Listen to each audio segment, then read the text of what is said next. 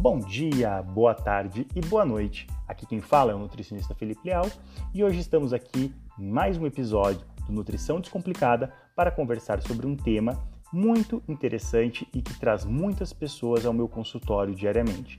O tema que vai ser discutido hoje será hipertrofia muscular e nós vamos conversar sobre os erros mais comuns relacionados à hipertrofia e como a gente pode potencializar e aumentar os resultados no que diz respeito ao ganho de massa muscular.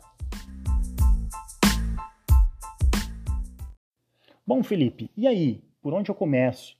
Eu sei que eu quero ganhar massa muscular, eu sei que é importante para mim, mas qual o primeiro passo que eu tenho que dar? Pessoal, sempre o primeiro passo é realizar a avaliação antropométrica. Antes de mais nada, a gente tem que saber como nosso corpo está antes do início do tratamento. Para isso, a gente faz a avaliação, pesa o indivíduo, avalia a estatura desse indivíduo e, consequentemente, a gente consegue já ter o índice de massa corpórea, o tão famoso IMC desse indivíduo. Também a gente vai fazer a avaliação de gordura corporal, e essa avaliação ela pode ser feita por inúmeras formas, mas as mais comuns são avaliação por dobras cutâneas, feita pelo aparelhinho, aquele adipômetro, aquele que pinça a gordura. A gente tem o DEXA, que é uma outra máquina que é um pouquinho mais difícil o acesso, até pelo custo da máquina. E a gente tem a avaliação de gordura corporal feita por bioimpedância. E aí a gente tem uma inúmera infinidade de marcas de aparelhos de bioimpedância e que fazem essa avaliação. A partir desse momento, quando a gente utiliza esse método de predição de gordura corporal, a gente tem quanto que esse indivíduo tem então de massa magra, o quanto ele tem de gordura corporal e quanto ele tem de percentual de gordura. E aí a gente dá o nosso primeiro passo estabelece qual vai ser a conduta nutricional a partir da avaliação de gordura corporal desse indivíduo. Ok, então já temos o nosso percentual de gordura, já temos o nosso peso, já temos nossa altura, já temos nosso IMC. E o que, que eu faço agora, Felipe? Bom, o próximo passo é avaliar o resultado da tua avaliação física. Se esse indivíduo ele tem um percentual de gordura baixo, um peso baixo, Obviamente, a primeira estratégia a ser pensada é: vamos aumentar a massa muscular desse indivíduo. Agora, se esse indivíduo ele apresenta uma boa quantidade de massa muscular, uma massa muscular muito próxima à massa muscular acima da média, e ele tem uma composição corporal de gordura. Normalmente, se eu iniciar com uma dieta de hipertrofia, a massa muscular, consequentemente, vai aumentar mais esse indivíduo, mas também o percentual de gordura tende a aumentar a menos que o peso desse indivíduo não oscile muito. Por isso, a avaliação é tão importante, porque a partir do momento que a gente percebe que esse indivíduo, esse paciente, ele está em condições de entrar em uma dieta que ela seja altamente energética, a gente vai gerar essa estratégia para promover e maximizar os resultados da hipertrofia. Então, esse indivíduo estando apto, nós iniciamos com o segundo passo, que é estabelecer uma dieta capaz de conseguir gerar um ambiente anabólico, ou seja, um ambiente de crescimento muscular no corpo desse indivíduo. Bom, então, qual o próximo passo? Como eu já falei, o próximo passo é estabelecer o somatório energético que vai ser utilizado. Por que isso? Porque normalmente as pessoas elas possuem gastos energéticos totais, ou seja, o gasto que o corpo tem ao longo do dia para desenvolver todas as suas atividades diferentes. Um homem gasta diferente de uma mulher, um homem que tem uma atividade física mais exaustiva gasta mais do que outro homem que passa trabalhando sentado.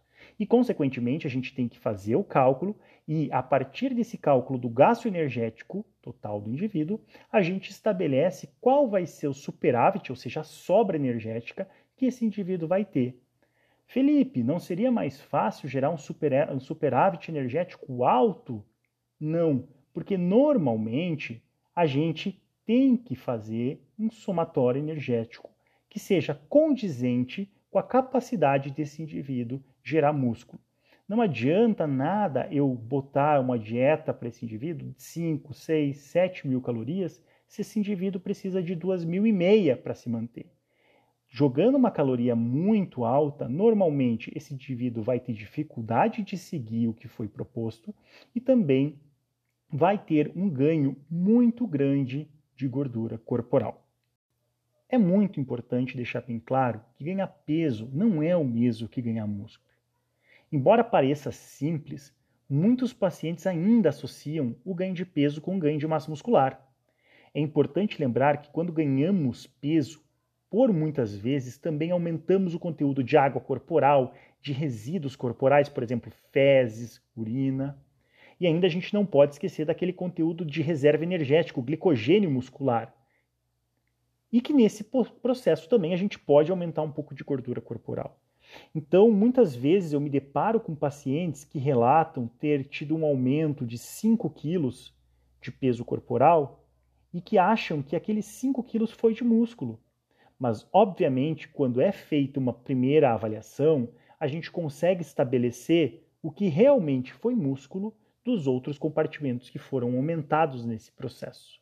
Então, pessoal, ganhar peso não é o mesmo que ganhar músculo. Isso é bem importante que fique frisado na cabeça de vocês.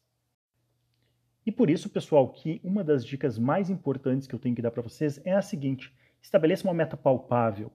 Como eu falei anteriormente, a gente não consegue ganhar muito músculo. A gente tem uma capacidade que o nosso corpo consegue sintetizar de massa muscular. E mais do que aquilo, acaba vindo em outros componentes, como água, glicogênio, gordura, resíduos, dentre outros. A gente quer ganhar, quando fala em hipertrofia, músculo, massa muscular. Então, estabeleça uma meta palpável que seja de fácil alcance.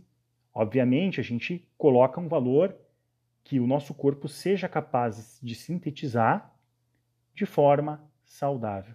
Então, a gente pode estabelecer um quilo ao mês, um quilo e meio ao mês, mas é sempre importante salientar que para conseguir alcançar esse resultado, você precisa fazer o processo de treinamento corretamente, você tem que fazer o seu descanso de forma correta e você tem que também, obviamente, fazer o processo de dieta de forma correta. A hipertrofia é um processo crônico. Você treina, come, dorme, descansa, treina, come, dorme, descansa e por aí vai até ter o músculo realmente se adaptando e desenvolvendo e você gerar esse processo de hipertrofia muscular. Um dos diversos erros encontrados, principalmente em pacientes que almejam o processo de hipertrofia, é a questão do consumo excessivo de proteínas. Obviamente, a proteína está associada com hipertrofia muscular, isso é claro, isso é óbvio mas a gente sabe que de nada adianta consumir altas doses de proteína se o corpo não faz utilização dessas altas doses para processos hipertróficos. A gente utiliza até uma certa quantidade, até um determinado limiar, e mais do que aquilo acaba sobrando. Os diversos guias de nutrição esportiva ao redor do mundo estabelecem um consumo de até 2 gramas de proteína por quilograma de peso corporal, sendo como o suficiente ideal para garantir um bom resultado no que diz respeito ao ganho de massa muscular. E a recomendação maior é que essa proteína ela seja dividida ao longo do dia. Fracionar as refeições, ele facilita a adesão ao tratamento e ele mantém com que o nosso organismo vá recebendo aminoácidos a na corrente sanguínea aos poucos. Isso vai garantindo um perfil anabólico mais estável ao longo do dia. Por isso, doses altas acabam não sendo tão interessantes, doses mais baixas de proteína, por exemplo, 20 a 40 gramas de proteína por refeição, distribuídas ao longo do dia, seriam muito mais inteligentes e garantiriam muito mais resultado anabólico para esse indivíduo. Bom, e sobre o consumo de carboidratos, que acaba sendo bastante negligenciado por grande parte dos praticantes de musculação que visam a hipertrofia, a gente tem a recomendação aí que gira geralmente em torno de 5 a 7 gramas de carboidrato por quilograma de refeição. Obviamente, pode ser a mais, pode ser um pouquinho a menos, depende muito do gasto energético desse indivíduo, do tipo de atividade física, dentre outras. Mas geralmente o consumo de carboidrato ele acaba sendo maior, muitas vezes o dobro ou três vezes mais, do que o consumo de proteínas, como foi falado anteriormente. Ele que vai fazer grande parte do papel da alimentação desse indivíduo. Outra característica que é bastante interessante quando a gente fala dos carboidratos é que, por não promover uma saciedade tão grande quanto as proteínas, para dietas de hipertrofia, o que é o caso desses indivíduos que almejam o ganho de massa muscular, facilita dietas que têm um conteúdo de carboidrato um pouco maior pelo processo digestivo das mesmas. E, consequentemente, a gente consegue fazer com que esse indivíduo ele não sinta uma sensação tão grande de estufamento e consiga manter o saldo energético positivo. Bom, e as gorduras? O que, que eu faço? Eu diminuo, eu aumento, eu mantenho. As gorduras, elas são muito negligenciadas na prática esportiva, embora elas tenham um papel fundamental na manutenção da produção hormonal, absorção de vitaminas, principalmente as vitaminas lipossolúveis A, D, E e K, dentre outras. A recomendação para o consumo de gorduras geralmente gira em torno de 20 a 30% da recomendação nutricional.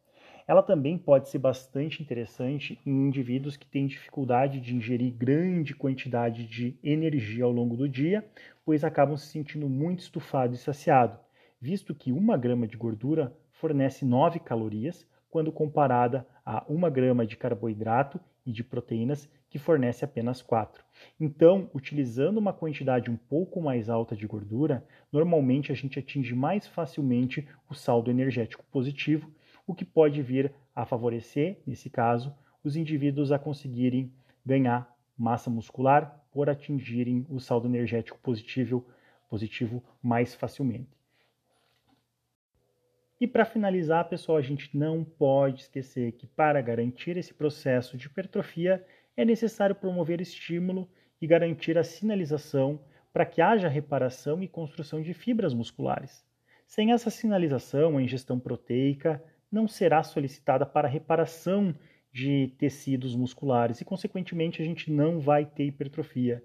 Então, se você quiser ter realmente um processo de ganho de massa muscular, você precisa fazer treinamento que gere estímulo ao seu músculo e, consequentemente, a partir disso, a gente vai garantir um resultado anabólico satisfatório.